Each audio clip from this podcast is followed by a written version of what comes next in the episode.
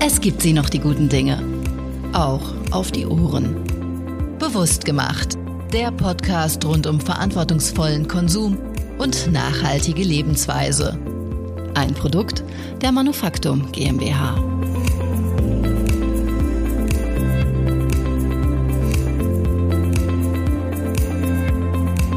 Hallo und schön, dass Sie wieder reinhören. Mein Name ist Theresa Frigger und heute habe ich Frau Dr. Melanie Speck zu Gast. Sie beschäftigt sich mit dem Thema Nachhaltigkeit aus wissenschaftlicher Perspektive. Viel Spaß!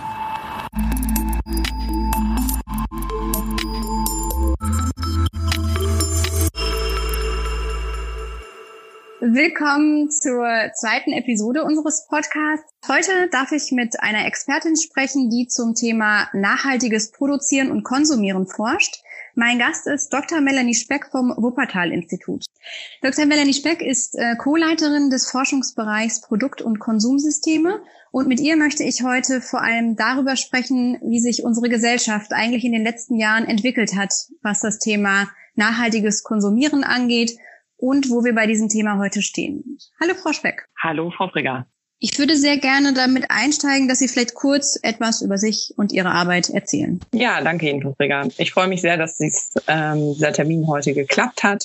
Ähm, bei uns in, im Forschungsbereich Produkt- und Konsumsysteme fokussieren wir zum einen ähm, Ressourceneffizienz und äh, eben alle anliegenden ähm, Fragestellungen entlang von Wertschöpfungsketten. Also wenn man jetzt zum Beispiel sich Lebensmittel anschaut, von Lebensmittelurproduktion bis hin wirklich zur Verwertung etc. Und zum anderen beschäftigen wir uns aber auch mit Bildung für nachhaltige Entwicklung, äh, versuchen mit Haushalten gemeinsam Strategien zu entwickeln, wie nachhaltiger Konsum vorangetragen werden kann, wo, wollen aber gleichzeitig auch den Anspruch erheben, mit Unternehmen zusammenzuarbeiten und mit ihnen gemeinsame Nachhaltigkeitsstrategien ähm, für ihre individuellen Bedarfe, Belange auszuarbeiten. Mhm.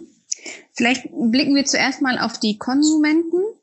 Wenn man sich so Ergebnisse von Umfragen anschaut, dann ist ja dieses Thema Nachhaltigkeit häufig so auf Platz eins oder auf den vorderen Plätzen, wenn es danach geht, äh, was Menschen beim Kauf eines Produktes wichtig ist. Wie würden Sie sagen, hat sich das in den letzten Jahren entwickelt? Ist es wirklich so, dass den Konsumenten dieses Thema Nachhaltigkeit immer wichtiger geworden ist? Ja, ich würde da wahrscheinlich ein Bild benutzen und würde eher von einer Art Schere sprechen. Denn ähm, unserem Erkenntnissen zufolge und auch meinem persönlichen Bauchgefühl zufolge würde ich sogar sagen, den einen Zielgruppen, die sehr stark auch über die Kommunikation und über die Bildung für nachhaltige Entwicklung angesprochen werden, ähm, denen ist das besonders wichtig und gerade auch ähm, zum Beispiel durch Fridays for Future nochmal sehr stark in den Fokus gerückt. Aber man muss da eben ganz klar sagen, es gibt einfach auch einen sehr, sehr großen Teil in Deutschland, in der deutschen Bevölkerung, der sich vermeintlich für Nachhaltigkeit vielleicht interessiert, wenn er danach gefragt wird, aber dann habe ich da häufig an der Stelle auch das Problem, wie definiere ich denn dann Nachhaltigkeit? Also fängt dann Nachhaltigkeit bei Mülltrennung an oder fängt Nachhaltigkeit dabei an, dass ich ähm, wirklich ähm, in unbequemere Routinen hineinsteuere und eventuell auch mal aufs Auto verzichte und deswegen sehe ich da eher eine Schere, weil ähm, Nachhaltigkeitsbelange häufig auf einer Ebene diskutiert werden, die die ähm, einkommensschwächeren Haushalte nicht unbedingt ansprechen. Ja.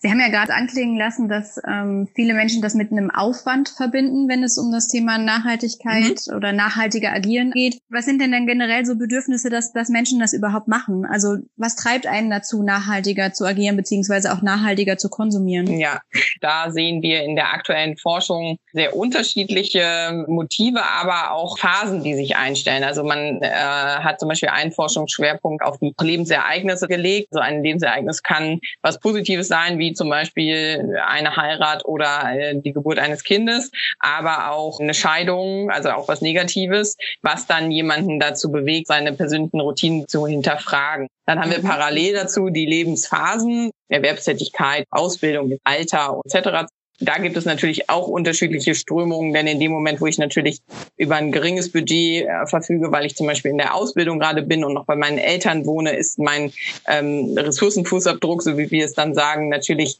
äh, um einiges geringer, als wenn ich dann äh, einige Jahre im Job war, mir ein Auto gekauft habe, eine neue Wohnung gegönnt habe. Da habe ich ja sehr viele Entscheidungen, die dann auch auf längere Sicht auch erstmal einen festlegen, weil gerade Wohnraum, das ist ja eine Entscheidung, die treffe ich ja für mehrere Jahre äh, und die ist ja nicht so schnell revidierbar wie zum Beispiel der Einkauf von äh, Bio-Lebensmitteln. Wir, wir sprechen ja bei Manufaktum von einem bewussten Konsum, also einem Verhalten, mhm. bei dem der Konsument seine Kaufentscheidung auf Basis von einem individuellen Kriterienset quasi trifft. Ja. Und die ähm, Kriterien können dabei ja auch sehr unterschiedlich sein, beziehungsweise auch die Prioritäten Absolut. sind halt unterschiedlich mhm. verteilt. Ähm, was würden Sie sagen, unterscheidet jetzt diese, diese Begrifflichkeit nachhaltiger Konsum von einem bewussten Konsum?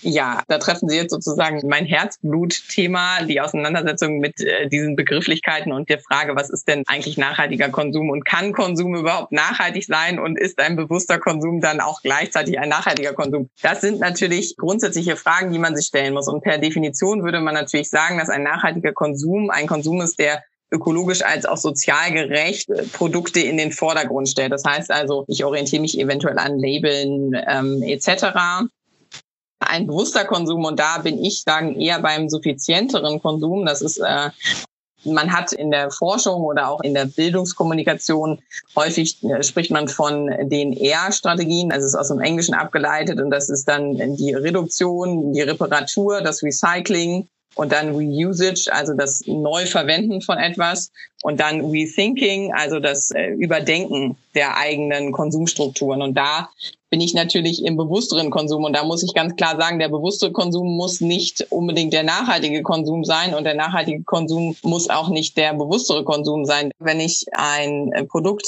erwerbe, welches mir eine lange Nutzungsdauer verspricht und dieses dann auch wirklich einhält, das muss man ja auch dann dazu sagen, und ich sehr lange mein Bedürfnis äh, mit diesem einzelnen Produkt stillen kann, dann ist es natürlich ein, ein sehr bewusster Konsum der vielleicht in der letzten Konsequenz nicht unbedingt der nachhaltigste ist, weil dieses Produkt eventuell einen etwas höheren Ressourcenfußabdruck hatte dafür aber stabiler ist und sich vielleicht dann im Nachhinein sogar nochmal reparieren lässt etc. Und deswegen ist diese Nutzungsphase immer ein ganz wichtiger Teil, den wir auch berücksichtigen, weil man ja in der aktuellen Konsumgesellschaft, wenn ich das jetzt mal so abwertend sagen darf, häufig das Problem hat, dass Produkte viel zu kurz genutzt werden. Also nicht nur Textilien, sondern eben auch Haushaltsgeräte, die dann relativ schnell wieder entsorgt werden, weil sie vielleicht nicht mehr dem Designanspruch des Einzelnen äh, entsprechen. Also der nachhaltigste Konsum ist dann im Endeffekt die Kombination aus ökologisch, sozialverträglich, gut hergestellt und langlebig. Genau, und dann ergänzen, und das ist natürlich das, was Sie vielleicht jetzt gerade auch nicht hören wollen beim Manufaktum, aber sich natürlich immer zu fragen, ob man dieses einzelne Produkt wirklich braucht und eben dieses Rethinking, also den eigenen Lebensstil zu überdenken und sich zu fragen, welches Bedürfnis steckt denn eigentlich gerade hinter dem Produkterwerb und ist dieses Produkt äh, wirklich notwendig oder nicht? Und wenn es nämlich klar ist, dass es notwendig sein muss, eben in Produkte zu investieren, die sich dann lang nutzen lassen und auch reparieren lassen und idealerweise vielleicht sogar dann in der Verwertungsphase, also in der letzten Phase des Lebenszyklus, wie wir so schön sagen, dann auch komponentenweise verwerten lassen, weil das ist ja auch ein riesengroßes Problem in der Abfallwirtschaft, dass zum Beispiel Handys etc. sich äh, so äh, mini kleinste Teile von unterschiedlichsten Elementen vorhanden sind, die dann nicht mehr auseinander zu dividieren sind. Hm. Also natürlich leben wir als Handelsunternehmen vom Konsum, deshalb äh, freuen wir genau. uns natürlich, wenn die, wenn die Menschen bei uns Produkte kaufen. Wenngleich wir aber genau diesen, diesen Aspekt aufgreifen, dass wir halt sagen, dass man halt bewusst diese Entscheidung treffen soll. Also wir liefern quasi ja die Informationen, die einen dazu führen sollen, dass man eine bewusste Kaufentscheidung trifft und dann einmal kauft und bewusst kauft und nicht mehrfach kaufen muss. Also das ist ja genau, genau unser das, Anspruch. Das ist, das ist, genau der wichtige Punkt, äh, dieser Mehrfachkauf und äh, eben dann ja auch in eventuell falsche Produkte investiert zu haben, die dann aus der Mode kommen. Bei Textilien ja ein großer Punkt aktuell. Das ist einfach ein wichtiger Punkt, diese Kombination zu sehen. Bezieht sich denn dieses bewusste Konsumieren oder auch nachhaltiges Konsumieren, bezieht sich das nur auf die Produktebene?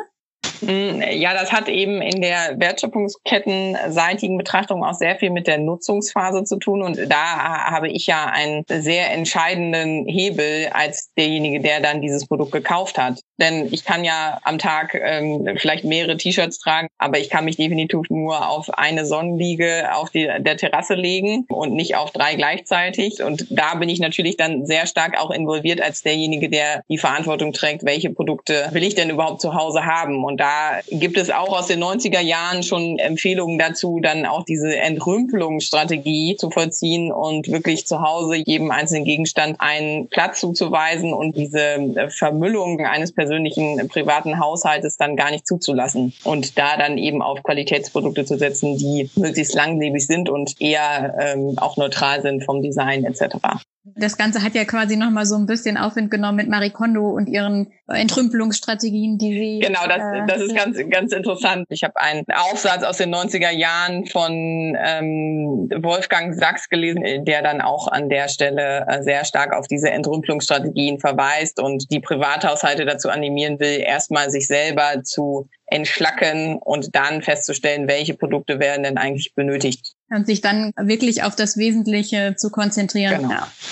Das Angebot an nachhaltigen Produkten wächst ja rasant. Überall neue Produkte, neue Online-Shops, neue stationäre Einkaufsmöglichkeiten. Ist das Ganze dann nicht irgendwie paradox, wenn wir uns auf der einen Seite irgendwie auf das Wesentliche und Essentielle konzentrieren sollen, aber die Möglichkeiten so rasant wachsen?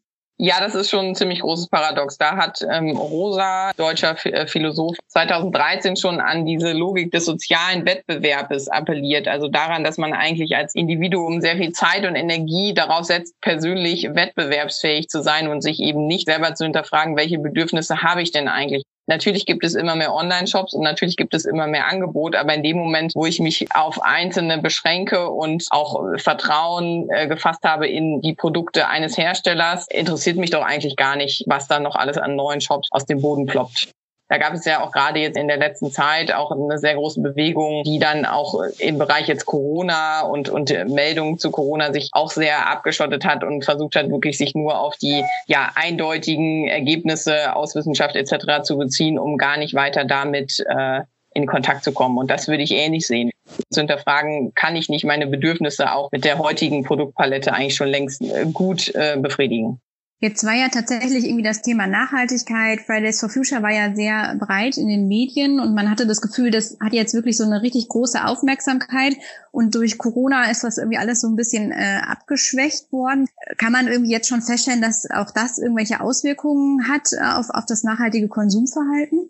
Hm, also wenn ich jetzt mal Konsum wirklich als Konsumverhalten von einzelnen Gebrauchsgütern und Textilien etc. Äh, definiere, dann würden wir, so wie die Studienlage gerade ist, sagen, es gab da zum Teil einen Schwenk ins nachhaltigere, zum Beispiel die neue Mobilitätsgestaltung dass einzelne äh, Arbeitnehmerinnen und Arbeitnehmer mehr zu Hause arbeiten können und dies auch dann gewollt ist und auch das Unternehmen gewillt ist, das zuzulassen, wo man sich als Nachhaltigkeitswissenschaftler erhofft, dass es mittelfristig auch zu einem neuen Trend führt. Denn gerade im Mobilitätsbereich ist in Deutschland einfach viel zu wenig passiert. Aber generell würde ich sagen, dass sich aus der Studienlage aktuell nicht ablesen lässt, dass sich da ein eindeutiger Trend abzeichnet. Also natürlich haben Online-Shops einen großen Anteil gehabt, jetzt gerade wenn die Leute dann wirklich in der ganz akuten Phase des Lockdowns nicht mehr das Haus verlassen wollten.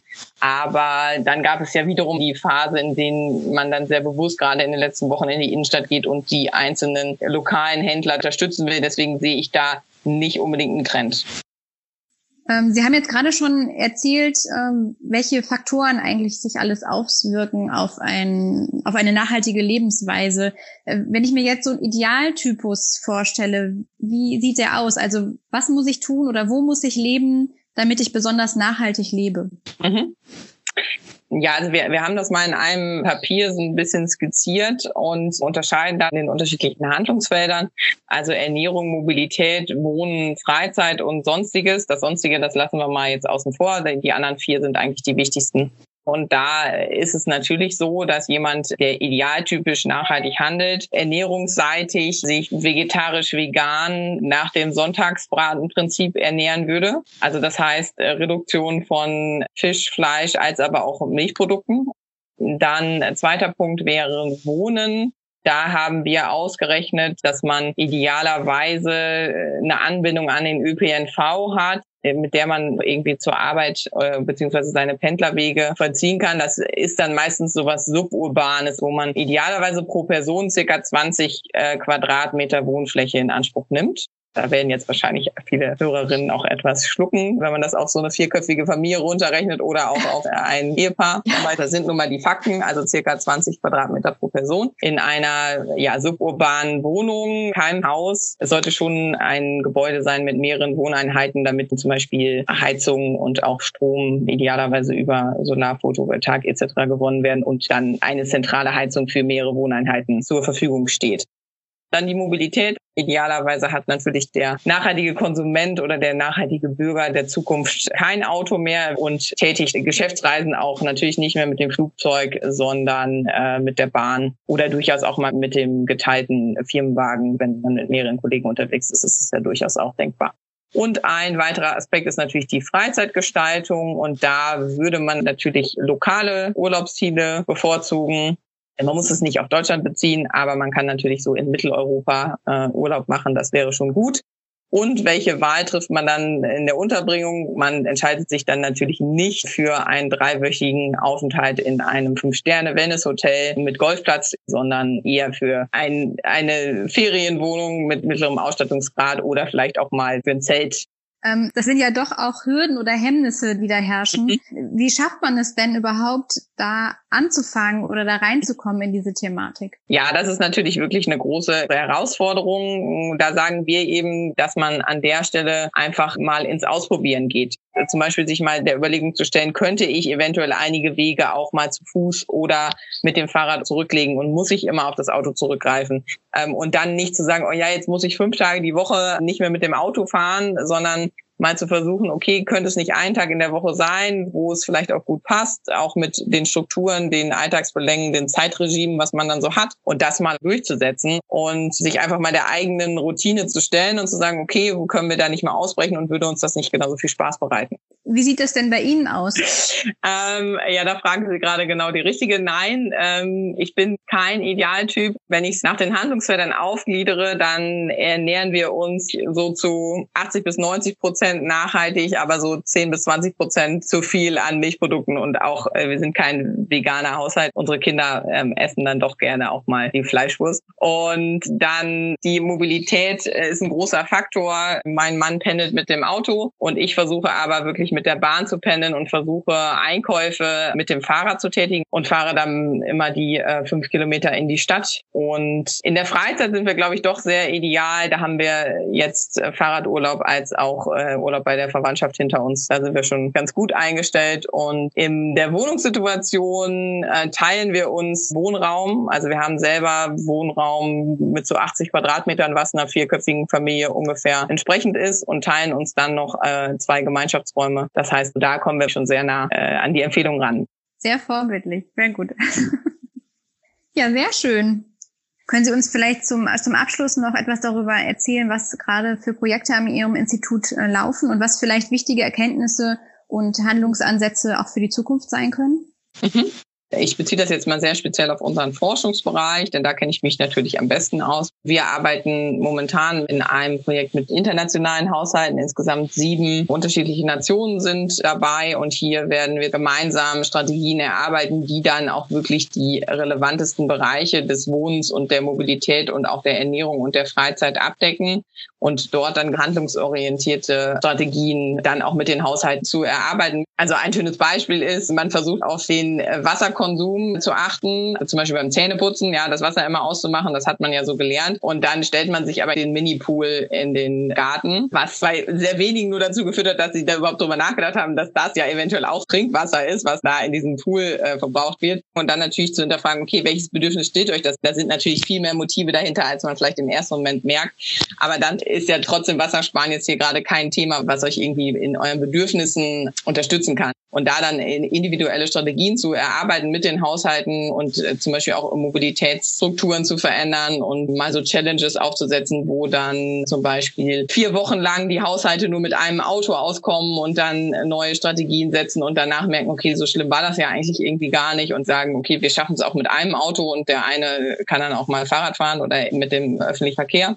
Das sind äh, Projekte, die wir mit Haushalten zusammen machen. Dann haben wir aber noch ein ganz anderes Spektrum mit Großverpflegern. Also da reden wir über Schulverpflegung, über Kita-Verpflegung, Betriebsverpflegung etc. Und in dem Moment, wo man natürlich Produktangebote in solchen Branchen, die so eine große Hebelwirkung haben, verändern kann, kann man damit natürlich den Ressourcenverbrauch sehr stark einschränken beziehungsweise um bis zu 30 Prozent reduzieren auf der einzelnen Mahlzeitenebene, ohne dass sich die Kundinnen und Kunden in irgendeiner Form negativ zu äußern würden. Das ist noch ein weiterer Bereich, den wir berücksichtigen berücksichtigen. Aber wir haben auch viel im Bereich äh, Handynutzung. Mit Schülerinnen und Schülern haben wir gerade ein großes Projekt, wo es wirklich darum geht, sich gemeinsam auseinanderzusetzen mit dem Handy an sich und den einzelnen Komponenten, die dieses Handy enthält, aber auch mit Nutzungsroutinen etc. Also in diesem ganzen Spektrum bewegen wir uns und versuchen in der Kernbotschaft immer herauszuarbeiten, was sind denn eigentlich die wichtigsten Aspekte mit Hebewirkung, wenn man über nachhaltigen Konsum nachdenkt und versucht, äh, bewusster mit den Ressourcen, die uns die Erde so gibt, umzugehen.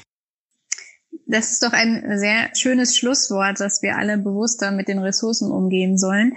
Vielen Dank, Frau Dr. Speck, für die Einblicke in Ihre Arbeit. Es war wirklich sehr spannend ja, zu sehen, wie vielfältig das Ganze doch ist. Also vielen Dank für das Gespräch.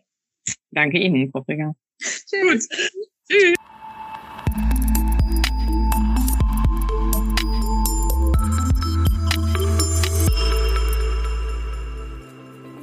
Das war's für heute. Wenn es Ihnen gefallen hat, dann hören Sie doch auch in 14 Tagen wieder rein. Dann geht es darum, was ein Produkt eigentlich mitbringen muss, damit es ins Manufaktumsortiment aufgenommen wird. Und bis dahin nicht vergessen, leben Sie bewusst.